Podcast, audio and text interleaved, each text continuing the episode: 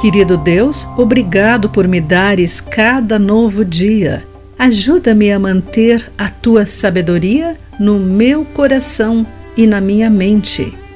Olá, querido amigo do Pão Diário, bem-vindo à nossa mensagem do dia. Hoje vou ler o texto de Ellison Queda com o título Em Nosso Coração. Depois que um menino enfrentou alguns desafios na escola, seu pai começou a ensinar-lhe uma oração para ele recitar antes de ir à aula. Agradeço a Deus por me acordar hoje. Estou indo à escola para aprender e ser o líder que Deus me criou para ser. Com essas palavras, o pai espera ajudar o seu filho a se valorizar e a lidar com os inevitáveis desafios da vida de certa forma ajudando o filho a guardar essas palavras na memória, o pai está fazendo algo semelhante ao que Deus ordenou aos israelitas no deserto. Guarde sempre no coração as palavras que hoje eu lhe dou. Repita-as com frequência a seus filhos.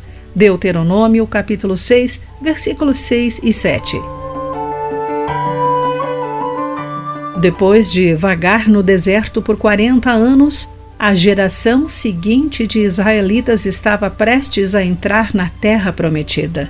Deus sabia que não seria fácil para eles terem sucesso, a menos que mantivessem seu foco no Senhor.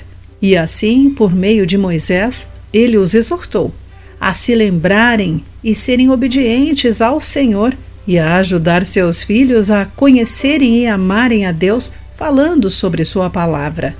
Quando estiver em casa e quando estiver caminhando, quando se deitar e quando se levantar.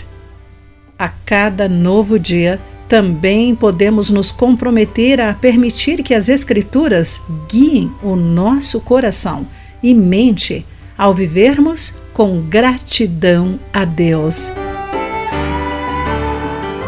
Querido amigo, como guardar as Escrituras em seu coração? Por que é importante ler e falar sobre a palavra com seus entes queridos? Pense nisso.